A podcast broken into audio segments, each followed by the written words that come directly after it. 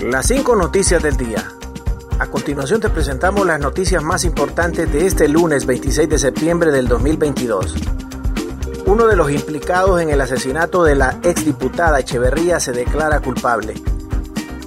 Un tribunal de sentencia nacional condenó a una pena de 41 años con 8 meses de reclusión a Denis Abel Ordóñez García, quien se declaró culpable del asesinato de la abogada y exdiputada Edna Carolina Echeverría Haylock y asesinato en su grado de ejecución de tentativa inacabada en perjuicio de Andrés Wilfredo Urtecho Jeambort.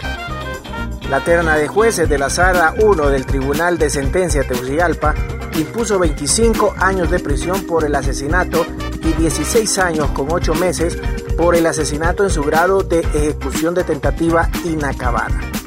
Igualmente, por ese mismo caso, iniciará el juicio oral y público en contra de Walter Antonio Matute Raudales, considerado responsable de los delitos antes referidos, así como se está a la espera del señalamiento de la audiencia de procedimiento abreviado de Michael André Mejía Carranza.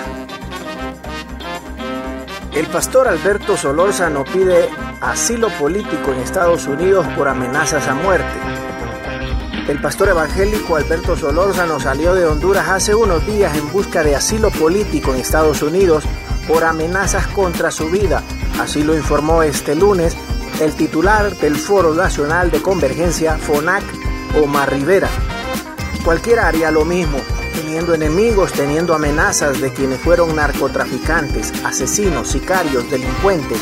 Evidentemente cualquiera tiene miedo porque algunos valientemente desempeñamos funciones públicas. Es lógico y respetuoso pensar que cualquiera prefiera preservar la vida con esos riesgos a los que nos enfrentamos, dijo Rivera. La Comisión Especial de Depuración de la Policía estaba integrada por el representante de la sociedad civil Omar Rivera, Alberto Solórzano de la Confraternidad Evangélica y Vilma Cecilia Morales, ex interventora en varias instituciones del Estado. Continuamos con las noticias en las cinco noticias del día. Condenan a empresarios y, y a funcionarios de la Secretaría de Trabajo por explotación laboral.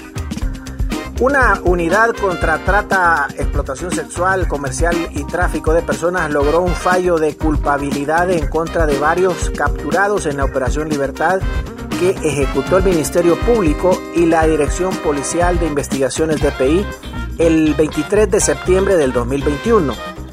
La condena decretada vía procedimiento abreviado, es decir, que los encausados aceptaron la responsabilidad penal imputada, es contra los propietarios del restaurante típico en la costa, María Margarita Flores y Martín Rolando Izaguirre Chacón, por el delito de explotación en condiciones de servidumbre en perjuicio de más de 30 víctimas. Asimismo, se sentenció al funcionario de la Secretaría de Trabajo y Seguridad Social, Denis Edgardo Castillo, por el delito de revelación de secretos en perjuicio de la administración pública. La Operación Libertad obedeció a una denuncia interpuesta a inicios del 21 por eh, una organización no gubernamental en donde se estableció que casi 50 personas entre adultos y menores de edad estaban siendo explotados en varios restaurantes de la capital de Honduras. Shin Fujiyama se queda atrapado en los bordos del río Ulua. El youtuber de origen japonés Shin Fujiyama se quedó atrapado en los bordos del río Ulua mientras intentaba ayudar a las personas afectadas por las inundaciones producto de las crecidas ocasionadas por las lluvias. El bloguero contó su historia a través de su cuenta de Instagram, parte de la experiencia que vivió en la noche del domingo. Se arruinó la lancha, estamos botados en los bordos del Ulúa, escribió el japonés radicado en Honduras. En una fotografía se le ve eh, con un chaleco salvavidas y de fondo se aprecia el río y la oscuridad de la noche. Chin acompañó a un equipo de los reservistas de la Fuerza Naval quienes iban a bordo de una lancha para repartir comida y agua. PID destituye a su presidente Mauricio Claver tras aventura con una subordinada. La Asamblea de Gobernadores del Banco Interamericano de Desarrollo BID decidió este lunes la destitución de su presidente Mauricio Claver Carón tras una votación eh, consecuencia de la relación amorosa que mantuvo con una subordinada. Una fuente del banco confirmó a EFE que los gobernantes de la asamblea compuesta por ministros de Economía, Hacienda o directivos de bancos centrales de los 48 países miembros del BID decidieron por unanimidad que el estadounidense de origen cubano debe abandonar la institución. Gracias por tu atención. Las cinco noticias del día te invita a estar atento a su próximo boletín informativo.